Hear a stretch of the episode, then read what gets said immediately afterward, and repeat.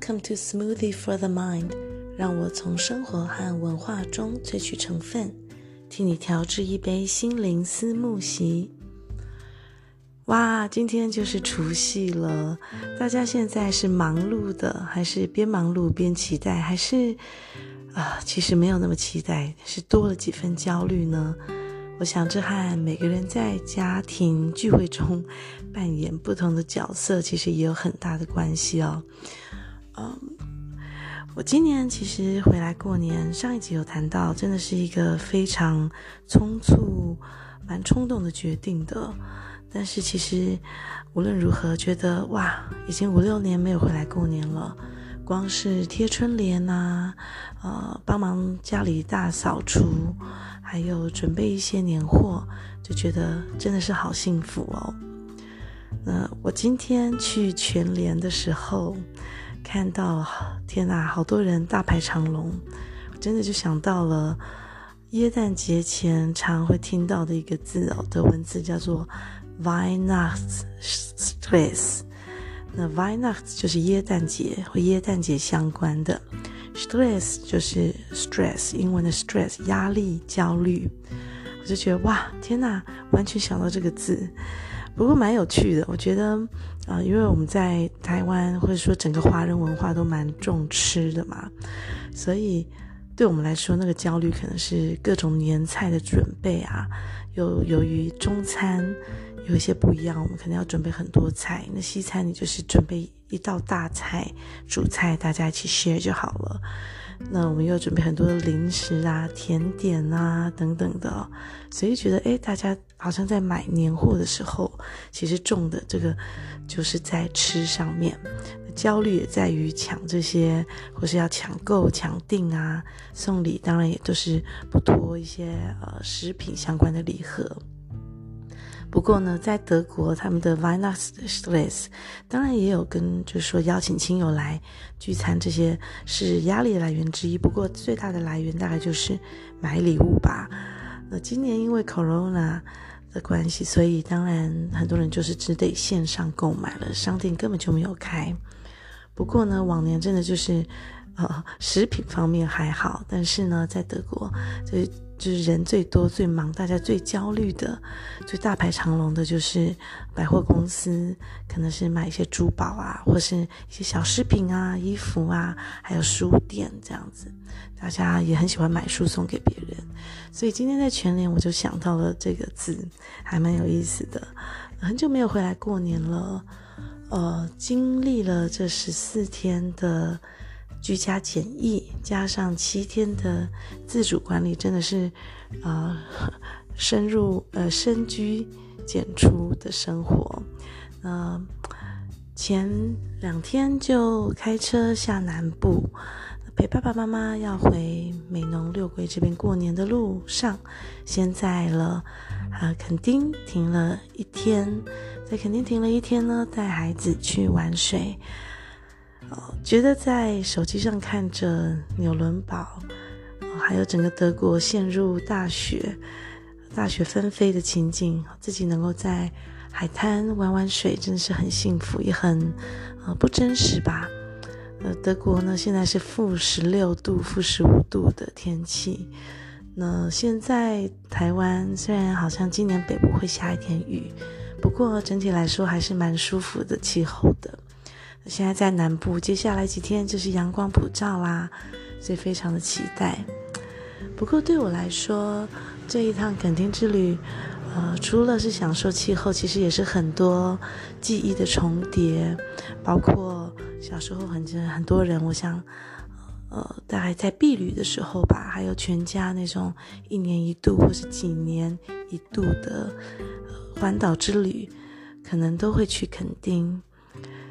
到了垦丁之后呢，当然有时候会往恒春走，或是去万峦吃吃猪脚啊。那我们这次去了垦丁之外呢，当然一定有小孩的行程，就要排海生馆嘛。不知道大家是不是对于生物很有兴趣，或是说海底生物很有兴趣？我自己真的是一个完全是读文的人，所以。从小就要看到那种数字啊、科学，兴趣好像就会有点大减。对于生物呢，真的也是还好不普。所以，嗯，没有想到这一次对我来说，去参呃参观一些海生馆里面的一些展示，反而是对我来说是呃最精彩的一部分。说精彩好像又有点过头了，应该说是最踏入我内心世界的一部分吧。嗯，第一个让我觉得到现在还非常难忘的就是水母，看到了两个非常非常可爱的水母。呃，这两种不同的水母，第一种就叫做荷包蛋水母。长得真的非常像荷包蛋哦，很像 不小心煎下的荷包蛋掉了，是掉到水里面去，这样很多荷包蛋在水里面慢慢的漂浮，啊，蛋黄也很明显，应该说我觉得更像那种班尼迪克蛋吧，是淡淡的浅黄色，啊，还有非常呃柔和弯曲的白边在水里慢慢的漂浮。那第二种水母呢，叫做仙。仙女水母，仙女水母，其实说仙女，我觉得让我想到这这几年被小女儿常常呃轰炸的那个《冰雪奇缘》的产品，它其实对我来说更像一个非常完整的雪花，是六角形的，像很多很多的雪花纷纷落到了海底，或是像海底飘起了一阵大风雪一样哦，非常的美丽。边看着水母呢。那当然，因为水母本身是透明的嘛，所以他就点了一些漂亮的呃这个灯光，七彩的灯光，五彩的灯光，我就觉得哇，非常疗愈哦。想到了这几年蛮红的一些宠物治疗法哦，就是有一些心理或是精神疾病上面的人，他们能够在宠物身上得到一些慰藉，那这个病情能够慢慢好转。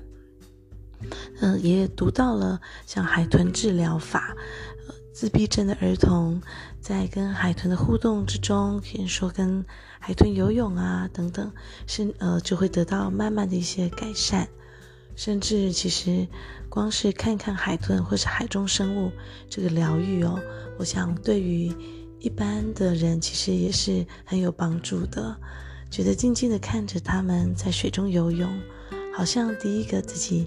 也沉进水里面。第二个，觉得到了一个无声的真空世界里面了。哦，当然前提是周遭的其他游客可能也不能太大声啦，或者说你自己要有很强的这个念力，或者很强的想象力，进入了这个海底世界。那我那时候看一看就觉得好入迷哦，非常的入迷。那就想到了余光中的一首诗，结果一查，哇！竟然在呃海参馆里面也有，后来才发现余光中替海参馆写了很多首诗，我可能是非常的后知，超级后知后觉哦，因为后来才发现，诶，他有收录在小学的课文里面，那这可能已经是对我来说年代。呃，有点久远了，因为我自己现在已经迈入四十。那这些呃收录在国语课本里面的诗，应该是后来几年随着海生馆的落成，慢慢再加进去的。它里面就提到了人，呃，还有所有我们现在熟悉的动物，其实。它最远古、远古、远古、远古的祖先，当然就是来自于这些深海里面的生物哦。这些深海里面的生物虽然已经不在了，那我们当然因为科技还有化石得到了很多很多的资讯，但是人在看到这一些生物的时候，也许那个好奇心不单纯是一个好奇心，还有一种探究自己生命根源的。嗯，一种本能吧，一种动物的本能。那我读了这首诗，觉得非常的感动，所以等一下想要和大家分享一下。那么这几年，可能因为搬在搬到国国外居住，嗯，特别的对于自己的根根源又抓得更紧。一部分是希望自己透过了解，能够把我的根源还有的文化。能够介绍呃，慢慢的呃传递给我的下一代。